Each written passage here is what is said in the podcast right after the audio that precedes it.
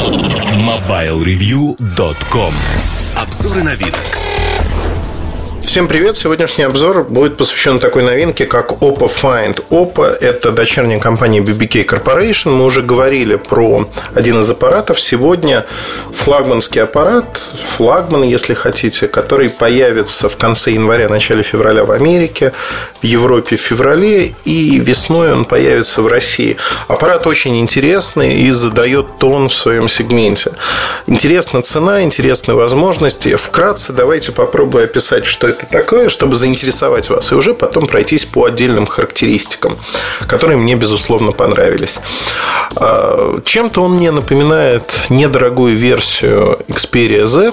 Напомню, что это четырехъядерный процессор Snapdragon от Qualcomm APQ 8064, одно ядро до 1,5 ГГц, 2 гигабайта памяти, Jelly Bean 4.1, 16 либо 32 гигабайта на борту, 13-мегапиксельная камера, матрица 5 дюймов HD разрешения, то есть это 1920 на 1080 точек, э, количество точек на дюйм 441 точка на дюйм PPI, так называемый IPS, э, одна симка, NFC, Wi-Fi двухдиапазонный, Bluetooth 4, GPS, естественно, встроенный. Ну, то есть, вот все, что только вы можете вообразить. Разъем 3,5 мм, поддержка разных форматов и 2500 мАч, собственно говоря, аккумулятор.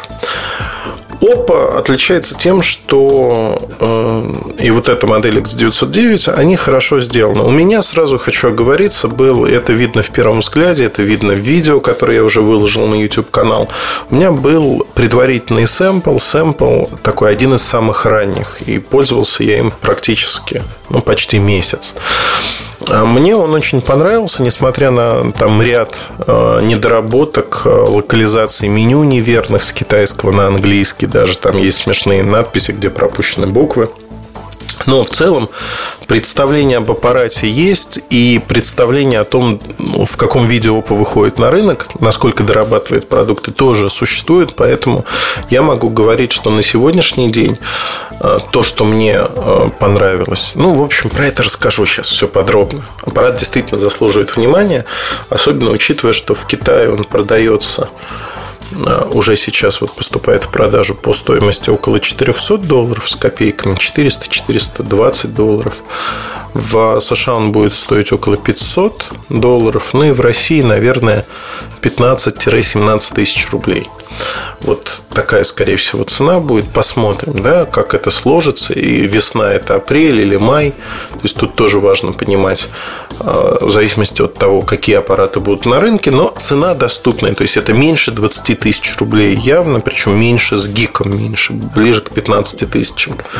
Если говорить о этом аппарате начну, наверное, с камеры.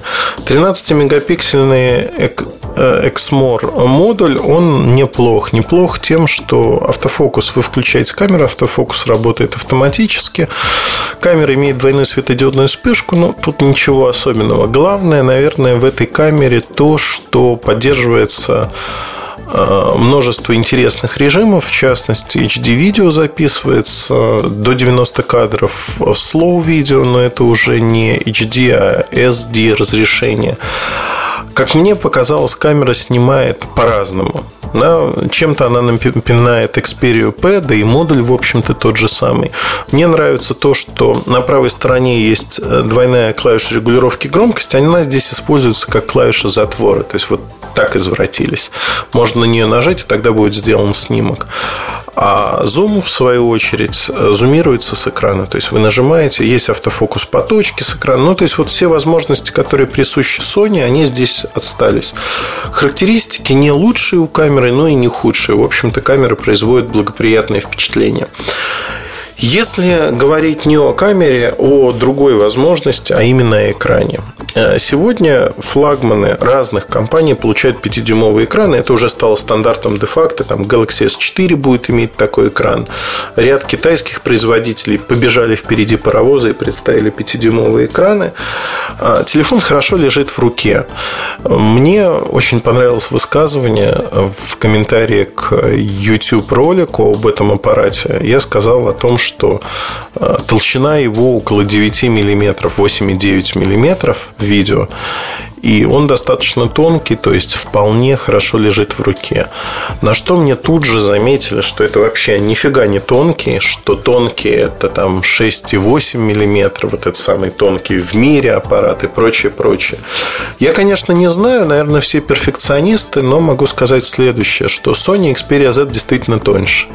А, другой момент, зачем эта тонкость нужна? Потому что вот мне хватает тонкости, не защищаю сейчас Find 5, мне тонкость не очень нужна в большинстве случаев, просто в силу того, что...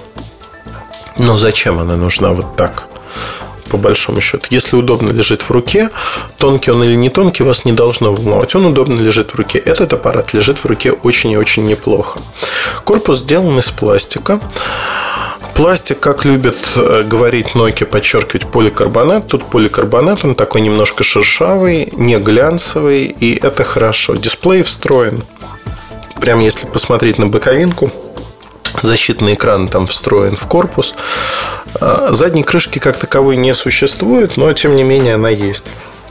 Э, то есть это не Юни боди корпус.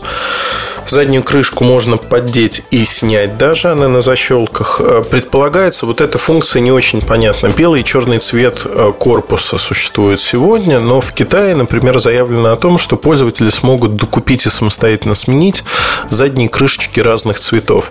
Как мне кажется, действительно это может быть интересно, но было бы лучше, наверное, получить изначально э, разные цвета корпуса от производителя, а не только крышечки, потому что на передней панели, если про белый цвет говорить, который был у меня, э, в нижней части вот этот откос под экраном, он белый.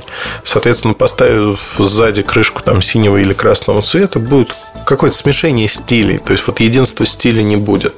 И мне кажется, что это не очень правильно, не очень хорошо. А экран производит неизгладимое впечатление на всех, кто его видит. IPS-матрица действительно поражает воображение, хотя вот до момента, пока я не стал сравнивать экран лоб в лоб, у меня было ощущение, что он рвет вообще все и вся. Когда я стал экран сравнивать с Galaxy S3, который я им пользуюсь постоянно, я могу сказать, что у меня было впечатление субъективное, что вот экран на Find 5, он значительно лучше. И по разрешению, что понятно, но не только по разрешению, но по цветопередаче в том числе. Когда я стал сравнивать э, с Galaxy S3, Galaxy Note 2, с э, Fly IQ 450, у меня э, создалось полное впечатление того, что на сегодняшний день этот экран действительно выигрывает по контрастности, по разрешению, но этот выигрыш, он не является стопроцентным, знаете, вот психологически, когда мы переходим некий рубеж, и вот от Galaxy S2 к Galaxy S3 переход был очень заметным по разрешению. От Galaxy S3 к Galaxy S4 переход тоже, наверное, будет заметным, но это в большей мере трюки, чем реальность. Тут я могу сказать то же самое. То есть, фактически мы говорим о том, что этот переход, он, он заметен, безусловно, но он не такой критичный, назовем это так. Ни в коем случае не защищаю сейчас Galaxy S3 перед Oppo Find 5, но а, у Find 5 лучше экран. Но, например, на снимках, которые сделаны на цифровую камеру, это различие не так видно. И во многом оно субъективно связано с интерфейсом, который сделан очень легким. Белая тема оформления, ажурные шрифты, очень яркие специально подготовленные фотографии. И это производит впечатление. Когда начинаешь сравнивать одни и те же фотографии э, на двух экранах, уже, конечно, разница не так заметна, не так бросается в глаза. Это интересный вопрос, который связан как раз-таки с проектированием интерфейсов. Насколько от интерфейса, от его цветовой гаммы, от шрифтов зависит то, как мы воспринимаем аппарат. Как мне кажется, это действительно очень важно. Поэтому э, в любом случае я могу сказать то, что такой качественный экран на таком аппарате есть это огромный плюс, и опа, за это надо ставить жирную пятерку с плюсом. 5 дюймов классные, отличные. Экран достаточно хорошо реагирует на нажатие. То есть здесь все, что называется углы обзора, вот пожаловаться не на что. Следующий момент, о котором хотелось бы сказать, что внутри начинка. Начинка играет большую роль сегодня. Э, лучшее решение из тех, что доступны на рынке по производительности. Это Qualcomm Snapdragon APQ 864, четырехъядерное решение, такое же, как в Xperia Z. Э, за одним исключением, в Xperia Z поддерживается LTE, это 3G модель. LTE здесь нет. Крейт ядра, производительность неплохая, хорошая, и Qualcomm решение, в общем-то, и играет э, роль, э, играет роль в каком плане? Производительная штука. Э, эта производительность видна при работе, она видна при не только при работе, но вот везде, где вы бываете, в меню, запуск приложений, просмотр файлов, все достаточно быстро. Субъективно не так быстро, как на Xperia Z. Xperia Z побыстрее, хотя на той же платформе. Но достаточно быстро. Это один из самых быстрых аппаратов на сегодняшний день. А быстрота оборачивается так же, как и в случае Xperia Z, а, проблемами с аккумулятором. Ну, вот в том же видео за 15 минут работы экрана на полную подсветку и в разных приложениях было видно, что батарейка села на 5%. Очень прожорливое решение. Именно Snapdragon, именно экран качественный, большой. Вот это все прожорливо. Поэтому можно говорить о том, что у меня при просмотре HD-видео неконвертированные, э, неконвертированные рипы, DVD-рипы, у меня работал аппарат 5 часов с небольшим. То есть это действительно немного. С одной стороны, с другой стороны, вполне достаточно и сравнимо с другими аппаратами и этого поколения и таких же технических возможностей. Про цену я пока не поговорю, потому что большинство аппаратов аналогичных, оно стоит дороже. О чем еще хотелось бы сказать? Ну, то, что из коробки поддерживаются разные кодеки, я уже упомянул, и это, на мой взгляд, неплохо. И видео, и аудио кодеки. Поддерживается куча фирменных сервисов, NEMI, например. NEMI – это возможность загружать ваши контакты в облако оболочка полностью переработана, и в ней есть огромное количество фишек, которые, знаете, они пошли по пути Samsung. И явно, если предыдущий аппарат копировал в какой-то мере Galaxy S2 и хотели сделать лучшую версию Galaxy S2, то здесь создали аппарат, который а, фактически а, был и являлся, попытались сделать Galaxy S4, каким он может быть, каким он станет, по многим характеристикам. И, как мне кажется, в чем-то удалось, потому что в меню, например, несмотря на то, что это Jelly Bean, переработано практически все. То есть вы заходите в настройку, видите, в настройки видите закладки по темам, то есть другое представление, оно удобное. Если говорить о дополнительных настройках, есть э, черный список звонков смс, то есть это уже предустановлено в саму систему. Если вызвать менеджер приложения, он чем-то напоминает Miami Go, то есть вы видите экранчик и тут же можно нажать на метелку, чтобы очистить оперативную память, убрать приложение или убить отдельные приложения. То есть вот такие мелочи, из них складывается восприятие аппарата, и таких мелочей действительно много. И многие вещи мне очень понравились, они продуманы, проработаны. А, как мне кажется, учитывая, что вот эту оболочку нельзя отключать, э, ну, та же самая история, что с тачвизом в Samsung.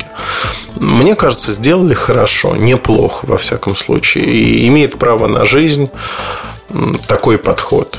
Почему нет, что называется? NFC, ну вот все эти вещи, Wi-Fi Direct, все это есть, все это работает в том или ином виде. и достаточно интересно. Интересно то, что аппарат не вызывает отторжения, он очень приятный. Цена, я уже упомянул, проанонсировал то, что цена от 15 до 17 тысяч рублей. В Китае это 400 долларов с небольшим, в Америке 500 с небольшим. Цена оказывается крайне вкусной. Действительно, ну, в общем-то, бренд неизвестен на рынке, но мы получаем очень качественный продукт без всяких скидок. Это действительно качественный продукт, который выделяется на фоне многих китайских компаний.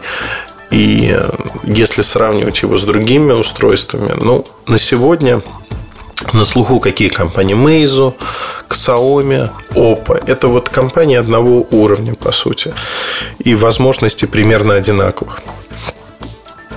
ZTE, Huawei компании уровнем э, выше по своим возможностям, но продукты, которые у них получаются, они пока несколько уступают вот продуктам того же Oppo. И то, что они уступают, как мне кажется, достаточно сильно заметно на, э, в реальных условиях, на реальном рынке. Мне этот аппарат Oppo Find 5 очень сильно понравился. Он действительно аппарат, которым не стыдно пользоваться и интересно. Э, как кто-то написал на YouTube, не помню, как зовут комментатора, что достаточно дать 100 рублей любому сайту, что они всякую китайскую шнягу начнут хвалить. Ну, вот я не знаю по поводу 100 рублей, я их не получил от компании Oppo, но, как мне кажется, Oppo Find 5 – это не шняга, то, что китайская, однозначно так, у них свой завод, свое производство. Но главное, что этот продукт э, действительно очень сбалансирован. Сбалансирован. Взяли те последние технологии, которые существуют на рынке, попытались сделать достаточно удобоваримый продукт. Когда я не говорю о минусах, я специально подчеркнул, что это первый взгляд, потому что аппарат прототип, и оценивать по нему то, что получится, ну, вот я уже с неким рядом допущений сказал, что будет хорошо, скорее всего. Когда появится финальный образец, коммерческий, коммерция, то, что пойдет, или golden sample маркетинговый, а, можно будет более подробно поговорить. Но а, аппарат интересен. Аппарат интересен по цене, цена уже известна, она не будет меняться для Китая того же. Те, кто не хочет ждать а, русскую прошивку, в китайском варианте есть китайский и английский языки. Могут купить этот аппарат, дождаться, когда он выйдет в Россию, появится русская прошивка и, в общем-то, попользоваться ей интересно, да, вот то, что на рынке появляются такие игроки, и это, в свою очередь, давит на игроков э, больших. Та же компания Sony, я думаю, будет продавать Xperia Z пример в России примерно столько же, сколько Oppo Find 5 будет на рынке. Я думаю, что объем продаж, он не будет отличаться на порядке, несмотря на то, что Oppo Find 5 это новичок цена играет большую роль. И это, в свою очередь, создает давление на тот же Fly. И Fly придется делать многие вещи там, относительно дизайна, относительно комплектующих. Это интересно. Интересно, и рынок развивается. В общем-то, за это надо сказать э, ОПА большое спасибо. Так же, как и другим новичкам рынка, кто сюда пришел и активно пытается играть роль.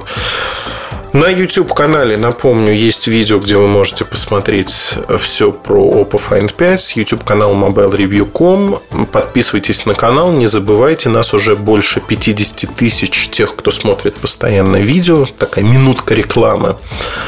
А, больше 10 миллионов минут ежемесячно наши слушатели, читатели, смотрители тратят на наш YouTube-канал. Это очень много, как мне кажется. А, если говорить про Oppo Find 5, первый взгляд будет в ближайшие там дни на сайте опубликован, и там будут фотографии, примеры фотографий. В общем-то, есть на что посмотреть. Продукт интересный. Среди китайцев интересный вдвойне особенно интересен по соотношению цена-качество. Оставайтесь с нами, оставайтесь э, с подкастами Mobile Review. Спасибо за то, что вы слушаете нас. Если говорить про подкасты, похвастаюсь. Аудитория подкастов, которая была измерена в декабре, достигла рекордной отметки. 225 тысяч человек. Мне кажется, это очень много. Спасибо. Спасибо, что нас так много. Удачи хорошего вам настроения. Пока-пока. MobileReview.com